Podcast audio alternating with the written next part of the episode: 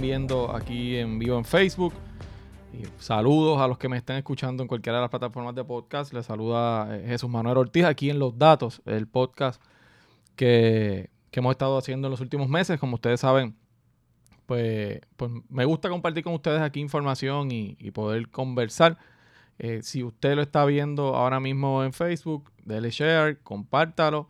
Si lo está escuchando cualquiera de las plataformas, puede, puede encontrarlo en Apple Podcasts, en Google Podcasts, en Anchor, en Spotify, en Pocket Cast, en distintas plataformas de, podcast. Eh, y compártalo también, sígalo y compártalo para que más gente pueda llegar aquí con nosotros y pueda eh, compartir en esta comunidad de información. Eh, recuerden seguirme en las redes sociales, en Instagram, en JM Ortiz PR, en Facebook, los que me estén escuchando y no me estén siguiendo aquí en Facebook, en Jesús Manuel Ortiz PR.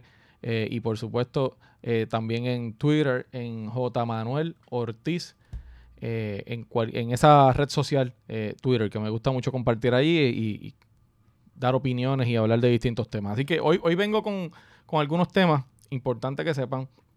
Eh, por razones de compromisos previos, pues este video yo lo grabé hace unas horas, así que no puedo contestarle en vivo sus mensajes aquí mientras están escribiendo, pero de seguro los voy a ver y los que pueda contestar los contesto por escrito eh, como siempre hago, eh, eh, en el intento de contestar lo más que pueda. Que hoy vamos a hablar de, tres, de dos temas en particular. Voy a tratar de ser bastante, bastante conciso.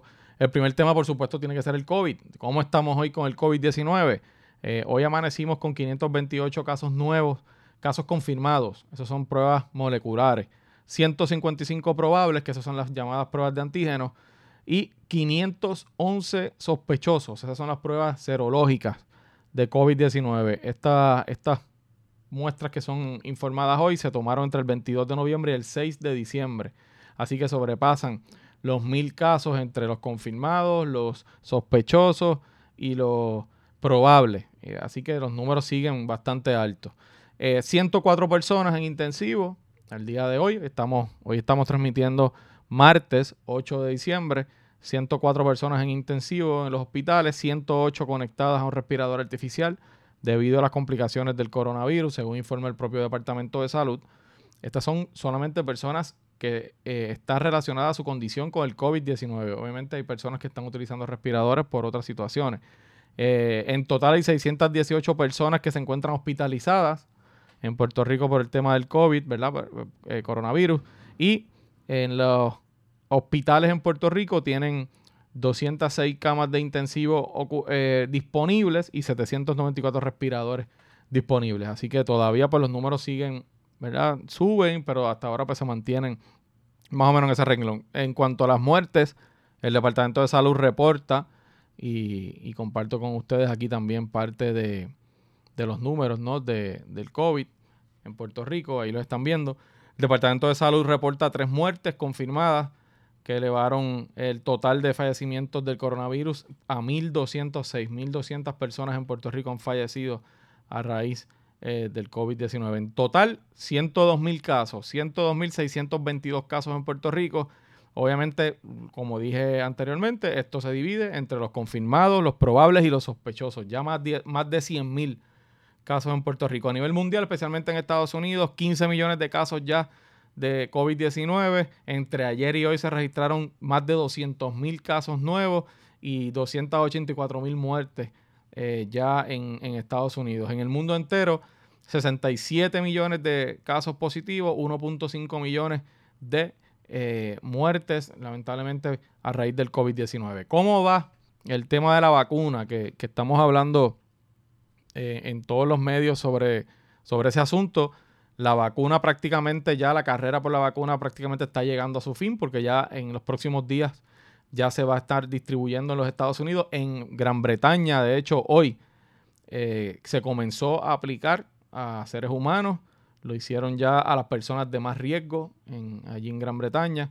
Eh, y están utilizando la vacuna de la farmacéutica Pfizer, ¿verdad? Que ustedes saben que hemos hecho aquí algunos de los podcasts hablando de todas las que estaban en carrera y Pfizer eh, junto con, otras, ¿verdad? Son una de las que están eh, más adelantadas y la de Pfizer ya se está utilizando hoy en Gran Bretaña. En Estados Unidos se espera que el FDA apruebe esta vacuna eh, en algún momento el fin de semana, en los próximos días, para, para poder comenzar a utilizarla. Se espera que sea ya en este fin de semana. Y hay una controversia, si usted sabe que Estados Unidos, este tema del coronavirus ha estado lleno de controversias, hay información de que en verano pasado la compañía Pfizer trató de que el gobierno de Estados Unidos llegara a un acuerdo con ellos para separar hasta 500 millones de dosis de la vacuna. O sea, que le iban a vender una cantidad inicial y, luego puedan tener la opción de tener hasta, hasta 500 millones adicionales de dosis. Y aparentemente, según la información que se está discutiendo en los medios en Estados Unidos, el gobierno no, no llegó a ese acuerdo con ellos y por lo tanto eh, contrató solamente por 100 millones de, dosis. Y ahora hay otros países que estarían primeros que Estados Unidos en la fila por tener dosis adicionales, lo cual ustedes saben podría ser un caos allí en Estados Unidos. 100 millones de dosis parece mucho, pero, pero no cubre la población, más si usted eh, sabe cuando pone en la ecuación que esta vacuna necesita dos dosis. Por lo tanto, 100 millones realmente da para 50 millones de personas en Estados Unidos, lo cual no es suficiente. Eh, Estados Unidos ya está hablando de buscar otras compañías si no logran llegar a algún acuerdo con Pfizer para que se pueda añadir eh, a las próximas una vez acaban esas primeras 100, mil, 100 millones de dosis. Pero hay, eh, hay candela, como decimos por ahí, porque el gobierno, pues aparentemente, en su lucha con el tema del COVID, el gobierno de Trump, pues no llegó a, al tema, ¿verdad? Acordar tener esas vacunas adicionales. ¿Cómo va la cosa en Puerto Rico en términos de la vacuna? Pues eh, la información que ha surgido, toda la información obviamente del gobierno, surge que en los próximos días debemos tener aquí las primeras dosis de la vacuna. Eh, preferiblemente la semana que viene. Eh, y son, como les dije también el caso de la, de Gran Bretaña que se está utilizando hoy, de la compañía Pfizer, para que comiencen a llegar esas, esas dosis tanto a Estados Unidos como a Puerto Rico. Ya el gobierno ha informado, y lo digo ¿verdad? de manera rápida para no detenernos demasiado en este tema, cuál va a ser el proceso que van a utilizar para repartir las vacunas. Eso sin duda es un tema que que preocupa en, términos de que se pueda hacer de una manera ordenada, que, todo el mundo tenga el acceso que tiene que tener, que no haya, ¿verdad?, utilización, eh, mala utilización, el tema de la distribución de la vacuna. ¿Qué ha dicho el gobierno de Puerto Rico? Que eh, esa primera fase lo van a hacer en distintas fases, van a atender los profesionales de la salud eh, los primeros respondedores, que son obviamente los empleados que atienden emergencias, y las personas que viven en ambientes congregados. Estos son centros de envejecientes, centros de cuidado prolongado, égidas, albergues y los confinados. Eh, se espera que esa primera fase se vacunen unas 400 mil personas aquí en Puerto Rico. Esa, eh, en esa primera fase los empleados de la salud se van a vacunar en los propios centros de, donde trabajan, en los hospitales, clínicas, etcétera eh, a la misma vez, como parte de esa primera fase, y todo esto información del gobierno, ¿verdad? Obviamente yo estoy compartiendo con ustedes esta información que, ofrece el mismo gobierno, que, pues, que tendrán que sostenerla cuando llegue la vacuna aquí, ¿no? Eh, que van a estar a la misma vez, mientras vacunan en los hospitales y en las mismas instituciones, eh, impactarán a esa población que va a ser parte de la primera fase en lugares que contrató ya el gobierno federal como cadenas de farmacias que fueron contratadas por el gobierno federal eh, y los propios hogares de envejecientes o hogares de ancianos que donde están estas personas que van a estar en la primera fase también se van a hacer esa vacunación en esos lugares. Así que como ustedes ven se estaría vacunando esa primera fase en los hospitales a esos eh, profesionales de la salud en una cadena o en una no en varias farmacias que aparentemente el gobierno federal ha contratado para eso. Y en los hogares o en las instalaciones de cuidado prolongado, eh, hogares de envejecientes, centros de cuidado, etcétera, que también van a ser parte de esa primera fase. La segunda fase, todo esto según el propio gobierno, eh, se va a abrir a toda la población. Ya ahí no va a ser segmentos como en la primera fase. Ahora bien, no va a ser a todo el mundo tampoco esa segunda fase. Se va a comenzar con personas que tienen condiciones de salud crónicas, y por ejemplo, ¿cuáles son esas condiciones? Pues algún ejemplo de estas condiciones son las personas que tienen diabetes, los pacientes renales, que los que tienen algún tipo de enfermedad cardiovascular eh, y los que están inmunocomprometidos para, para que sean los primeros de la segunda fase O sea, si usted tiene alguna de esas condiciones, pero usted no es un profesional de la salud, ni es un respondedor de emergencia, ni está en un hogar de esto de cuido, ¿verdad? Ni poblaciones de estas que están confinadas, por lo tanto usted cae en la segunda fase, pero sería entonces los primeros de esa segunda fase, que son personas que tienen esas condiciones crónicas, que obviamente están en un riesgo mayor, que, son, por ejemplo, y, vuelvo, eh, y voy a repetir algunas condiciones entiendo que no deben ser todas, pero el ejemplo que da el gobierno, por ejemplo, diabetes, pacientes renales, enfermedades cardiovasculares y los pacientes inmunocomprometidos. Esa va a ser la segunda fase, cuando ya está abierta al público en general. Ahora bien, usted se estará preguntando, ¿qué pasa si yo soy una persona menor de 65 años no soy un trabajador de la salud, no soy un primer respondedor, no soy, no estoy en un hogar de envejecientes, ni en centro de cuidado, y tampoco tengo ninguna de esas condiciones que acabamos de hablar ahora, que va a pasar con esa población, pues esas, esas personas que son menores de 65 años y no tienen ningún problema de salud, van a tener acceso a la vacuna, según el propio gobierno, en una tercera fase que se va a hacer en, en, como mismo se va a hacer en la segunda, en centros de atención como farmacias, oficinas médicas, centros de vacunación y algunas actividades que va a hacer el propio gobierno, incluyendo los municipios, para vacunar el resto de la población. Esto, gente, lo que significa es que va a ser un proceso largo. Esto no va a ser como que en un mes se va a, vacunar a toda la población. Eh, aquí, según lo que han dicho el propio gobierno, esto va a durar meses y el gobierno ha dicho incluso que podríamos estar hasta verano del 2021 todavía en el proceso de vacunar a, muchos de los que no caen en esos grupos que yo les acabo de mencionar de la primera y la segunda fase. Así que eh, hay que tener un poco de paciencia, ¿verdad? Eh, obviamente hay que entender que hay una prioridad en términos de los primeros respondedores, de los profesionales de la salud que están en la línea de batalla todos los días y que tenemos que entender que, es, totalmente entendible y hace todo el sentido del mundo que ellos sean los primeros que tengan acceso a la vacuna. Igual las personas que tienen más riesgo por sus condiciones, por su edad, eh, pues también hace sentido que tengan una posición bastante privilegiada en el tema para recibir la vacuna. Y los que pues, son menores de 65 no tienen ninguna de esas condiciones, pues pueden esperar un poquito más. Así que vamos a cogerlo con calma. Todo tiene que indicar que ya para verano eh, se debe completar este proceso. Aquí lo que no puede pasar es que se utilice de manera equivocada y vamos a estar bien pendientes a que el proceso se lleve de manera justa, que no se dé eh, ¿verdad? una preferencia sobre, sobre nadie, ¿verdad? Por, como a veces pasa eh, aquí en Puerto Rico, que, se dan beneficios a personas por ser amigos de o por tener alguna posición privilegiada. eso es lo que no puede suceder, ¿verdad? Así que en ese sentido, vamos a ver cómo corre el asunto. quiero tocar un tema adicional porque esta es una edición corta del podcast. Eh, los que están escribiendo comentarios, por favor, adelante. Yo no los voy a poder leer en esta edición, pero sí los voy a estar viendo y, lo, y, les, comento en el mismo post en Facebook. A todos los que, los que nos están viendo eh, en la página de Facebook eh, aquí en vivo y los que me están escuchando, pues por supuesto pues pueden seguir escribiendo como siempre lo hacen y les pido que, me escriban en las redes sociales, en Instagram, me pueden escribir en Twitter, que, que también soy bastante activo y por supuesto también aquí en eh, Facebook, que también estoy bien, bien pendiente a todos los que ustedes escriben. Hay una controversia que ha estado surgiendo también relacionado a todo esto de la pandemia, que es eh, el cumplimiento con la orden ejecutiva y el caos que se formó aquí ayer. Cuando digo ayer, me refiero al lunes, ayer lunes 7 de diciembre. Para los que me están escuchando otro día, estamos hoy aquí transmitiendo martes 8 con el tema de los bloqueos en las carreteras y, la orden ejecutiva. Y yo quiero, para los que pues, no viven en Puerto Rico o, no se enteraron, ¿verdad? Eh, ayer surgió una controversia a raíz del inicio de los bloqueos que está haciendo la policía de Puerto Rico. Cuando digo bloqueos, son los operativos donde, donde eh, la policía en la calle detiene a todos los conductores o a una gran cantidad eh, utiliza parte de la vía pública para ir deteniendo los vehículos y de alguna manera pues hacer algún requerimiento. Eso normalmente se hace cuando están buscando eh, detener conductores ebrios, eh, que es cuando más lo solemos ver por ahí. se hizo supuestamente para también fiscalizar la orden ejecutiva de la gobernadora en términos de las medidas en contra del COVID-19.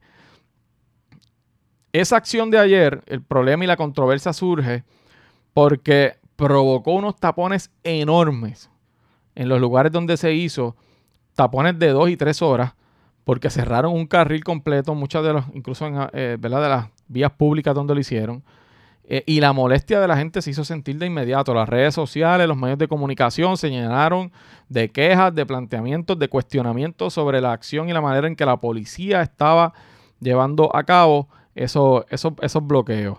Y aquí vemos una noticia que, que, sale, que sale incluso hoy en el periódico, este es del vocero, donde se está cuestionando la legalidad de ese tipo de acción de parte del gobierno. Y, yo creo que, es importante que hablemos un poco de esto, ¿verdad? Del de, tema de los bloqueos.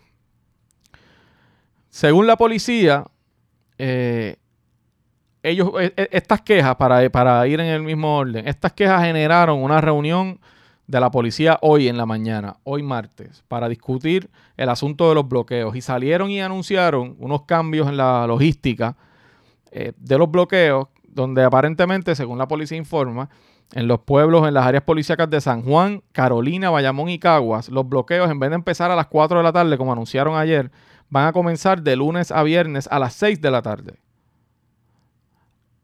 Ayer empezaron a las 4. Usted podrá imaginar un día de trabajo a las 4 de la tarde hacer un bloqueo. Ya sabemos por qué generó el tapón descomunal que generó o los tapones que generó. Pues lo que anuncian hoy es que en vez de a las 4 van a empezar a las 6 en esas áreas policíacas de San Juan, Carolina, Bayamón y Caguas. O sea, obviamente zona metropolitana. Esos bloqueos van a ser hasta el 31 de diciembre.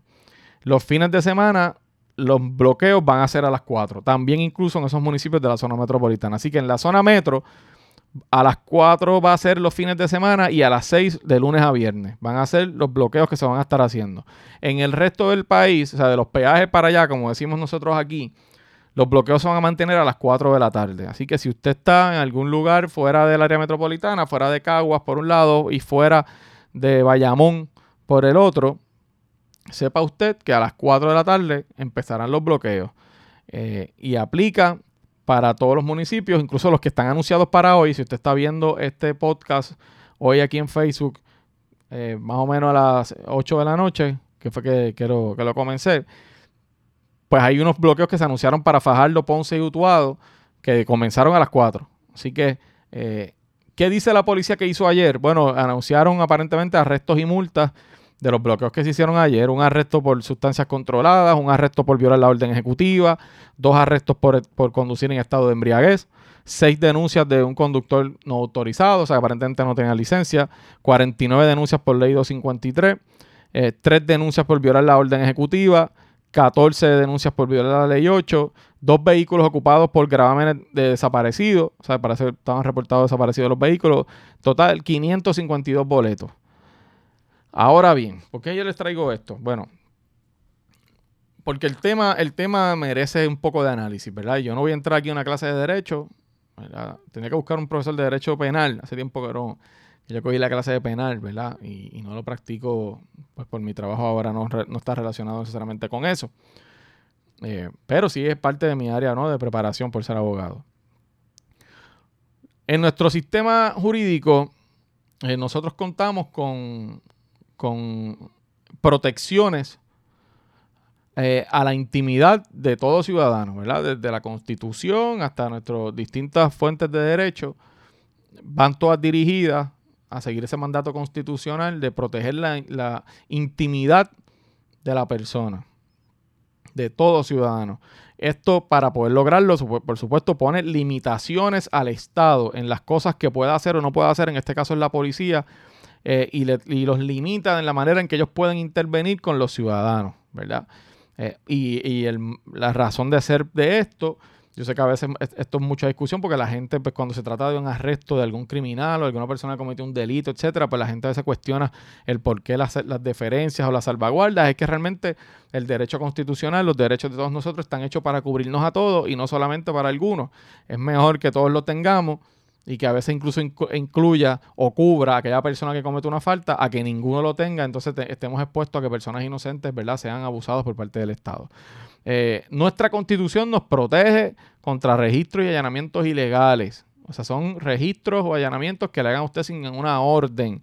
Eh, esto exige que las autoridades tengan unas salvaguardas a la hora de intervenir con un ciudadano, por ejemplo, que para entrar a su casa, para entrar a su carro, para rebuscar en su propiedad, tengan que tener eh, una orden firmada por un juez, y su propiedad también es verdad, incluye el carro, eh, por un juez y con unas disposiciones específicas de, de, qué es lo que se va a intervenir, etcétera. Y no voy a entrar en la clase completa, ¿verdad? Porque no es lo que quiero hacer aquí.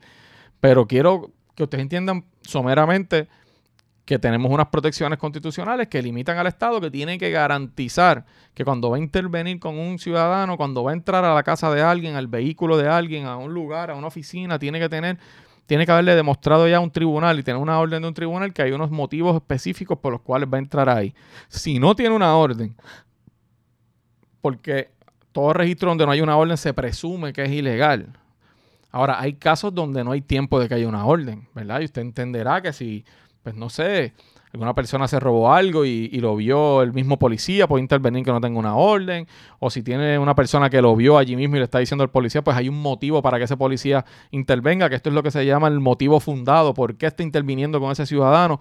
Eh, no es la norma que sea sin orden, se presume que es ilegal si no tiene orden, pero hay unas posibilidades y unas salvaguardas donde el Estado puede demostrar que se intervino sin una orden porque se dieron una de estas circunstancias que nuestro propio ordenamiento permite, por lo tanto se puede validar esa intervención eh, si tiene esos motivos fundados. Así que la pregunta que mucha gente se está haciendo aquí es hasta dónde la situación que vivimos con la pandemia le da la facultad al Estado a intervenir con los ciudadanos. O sea, hasta dónde tiene esa vía libre el Estado de intervenir con cualquiera de nosotros utilizando de motivación la pandemia y la orden ejecutiva y hasta dónde no lo puede hacer. Esa es la pregunta que aquí todo, ¿verdad? Que yo creo que se ha abierto con esta discusión del tema de los bloqueos.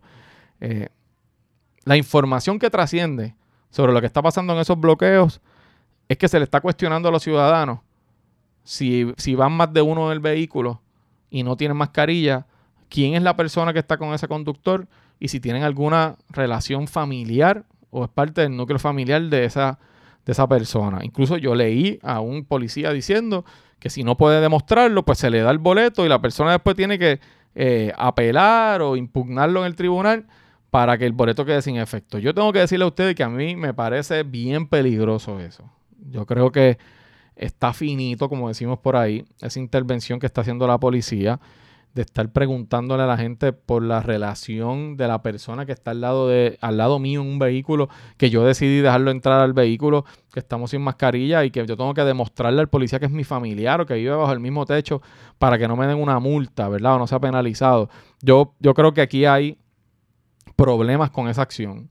Me parece que lo van a llevar al tribunal y, y, yo veo muy posible que pueda ser eh, que se detenga esa práctica porque se encuentra que viola los derechos constitucionales de esos conductores, porque se está interviniendo porque sí, ¿no? Eh, la intervención se da simple y sencillamente para ver si usted está violando la orden ejecutiva e incluso hay regulación en términos de jurisprudencia, o sea, casos que se han decidido en Puerto Rico sobre cómo manejar un bloqueo en las carreteras y, por eso es que la policía, si usted nota, tiene que avisarle a los conductores que va a hacer un bloqueo, tienen que haber rótulos o algún tipo de señal cuando usted va llegando que sepa que es un bloqueo, o sea, lo tienen que avisar porque no pueden tomarlo por sorpresa y no pueden utilizar el bloqueo para intervenir de manera arbitraria con el que el policía quiera y de repente mira un vehículo y le gustó eh, le cayó bien la persona que ve el vehículo, lo deja pasar y el próximo no le cayó bien el aspecto, lo vio una cara de, alguien que conoce, que no le gusta, le cae mal y, decidió detener a ese. ¿De dónde está? ¿Hasta dónde está la potestad del policía de decidir a quién detiene y a quién no? Hasta eso se ha discutido en los tribunales. Y, y finalmente yo quiero que ustedes me dejen su opinión aquí, que ustedes creen de esos bloqueos.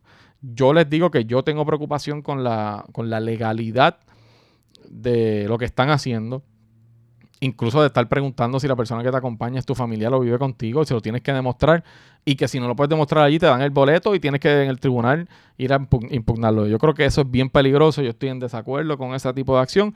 Yo sé que estamos en un momento particular, que hay que fomentar que se cumpla con la orden, que nos toca a nosotros la responsabilidad, que es un tema de salud pública, lo sé, y que hasta cierto punto es un interés apremiante, ¿verdad? Que el Estado puede alegar que tiene un interés en salvaguardar la seguridad y la salud de la población en general, pero no pueden ser medidas eh, onerosas, no pueden ser medidas extremas las que se tomen para eso, tienen que ser eh, razonables. ¿Y hasta dónde es razonable usted hacer un bloqueo detener a todo el que pase por ahí y preguntarle y cuestionarle el que está dentro del vehículo su primo, su hermano, si vive con usted, si es su hermana, si no vive con usted, si es su pareja. Eh, complicado eso. Así que desde ese punto de vista no me gusta esa, esa dinámica. Así que eh, déjenme sus comentarios. Eh, hoy pues lamentablemente no puedo leer los comentarios en vivo, pero sí los voy a leer y les comento aquí en, la transmisión de Facebook. Igualmente pues me pueden escribir eh, también a, Instagram, como les dije, a Twitter al propio Facebook. Ahí está mi, dirección, mi, cuenta de Instagram, JM Ortiz PR. La cuenta de Twitter es eh, J. Manuel Ortiz. Y la cuenta de Facebook, que es la, que me están viendo los que tienen hoy aquí la transmisión, Jesús Manuel Ortiz PR. Así que gracias a todos ustedes por, por la sintonía. Los que me están escuchando en el podcast, por favor, denle share, compártanlo, suscríbanse y lo encuentran en cualquiera de las plataformas. Un abrazo, nos vemos en la próxima.